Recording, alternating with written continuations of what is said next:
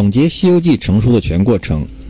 在唐朝，玄奘取经于唐贞观三年（六二九年）出发，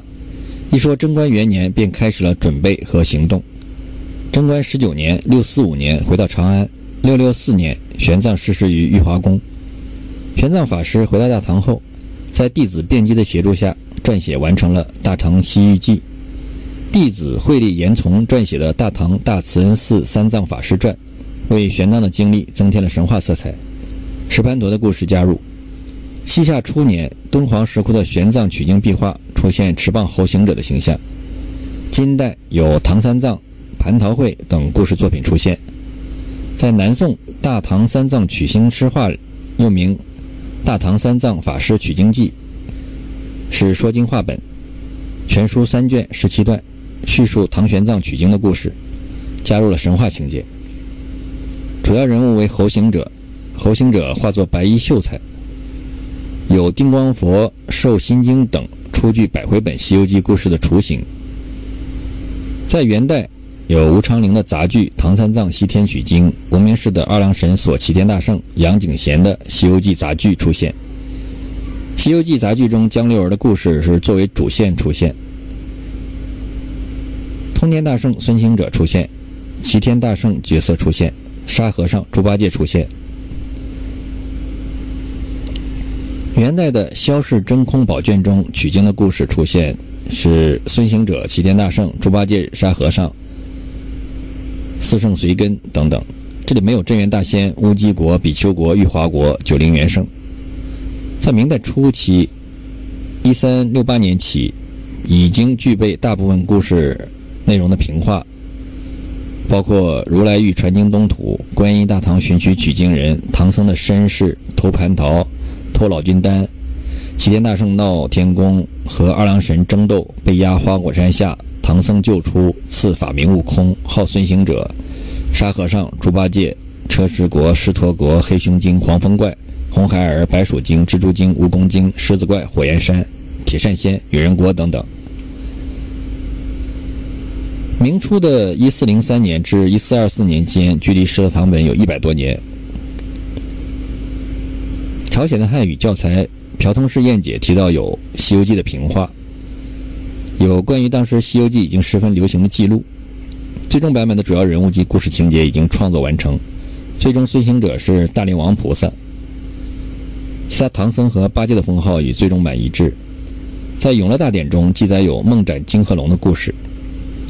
明初至明朝中期一百五十年间，《西游记》作品沉寂，但并未失传。明代孙旭的《无用闲谈》中记载了《西游记》的故事，最早记录了《西游记》和丹道修行有关。至最后大规模出版的1592年的《石德堂本》，被添加的内容可能是镇元大仙、乌鸡国、朱子国、比丘国、玉华国、九灵元圣、奉仙郡、金平府等等。之后，大六堂的《释厄传》出现，但未能正式流传。还有朱鼎臣编辑的《唐三藏西游释厄传》，以及杨志和本的《西游记传》，有唐僧身世的篇章。之后，金王府或梵山王府的人参与了创作。再之后，吴承恩在隆庆二年至三年，即一五六八至一五六九年，六十五岁任京府记善时，参与了创作。《释德堂本》出版时，吴承恩去世十年。在明万历一五九二年。新刻出相官版大字《西游记》出版，署名华阳洞天主人教。唐光禄、唐鹤征收集整理，陈元之作序，删除了唐僧身世的情节。目前存本分别在日本和台湾。在思宗崇祯十一年（一六三八年）提到有圣于斯所读本，周底九十九回抄本，周底百回本。距离《社堂本》出版一五九二年趋于二十年。在明崇祯年间，刊李周吾批评《西游记》，接近《社堂本》的最早刊本。清代有汪象旭《西游正道书》，参考了古本，补有唐僧身世。当代一九五五年，人民文学出版社出版《西游记》，唐僧身世在第八回之后作为附录补回，共计约八十余万字。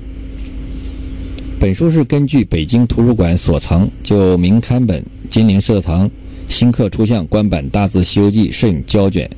并参考清代六种课本校订整理的。一九七九年，人民文学出版社重排《西游记》，用师德堂本做了副校，并用明崇祯本做了校核，改正了出版的一些书误。用明崇祯年间刊李卓吾批评《西游记》做了校核，订正了一些文字。《西游记》成书过程漫长，经过长期的无数人的创作积累和演变，历经了唐、五代、宋、金、元、明几个朝代，不同时代的创作者都为其增添了重要的内容。最后汇集加工定型，才有了我们现在看到的《西游记》以及各种由此而来的衍生作品。相比较四大名著其他几部而言，甚至是全世界其他文学作品，《西游记》都是一部前所未有的，甚至是后无来者的，历经长久的年代和无数人逐步创作、加工、完善，最后集总而成的独特的奇书。这部世界罕见的、历经千年、横跨多个时代、无数人集体智慧创作的集大成作品，是几十代古人的智慧结晶，以及可能有一个或数个不愿意透露姓名的集大成者的系统性总汇和提炼创作，以及最终出版前的合教汇编。这些人或许是因为记录和传承的限制，或许是不敢、不能或不愿，将其据为个人成就等原因。参与的创作者无一例外的都没有留下名姓，因此这部集中华文化之大成的优秀作品出版时无人署名，亦或是这部作品依然还没有终结，还将在后人的手中不断延伸。《西游记》的衍生作品有《西游记前传》《西游补》《后西游记》《续西游记》。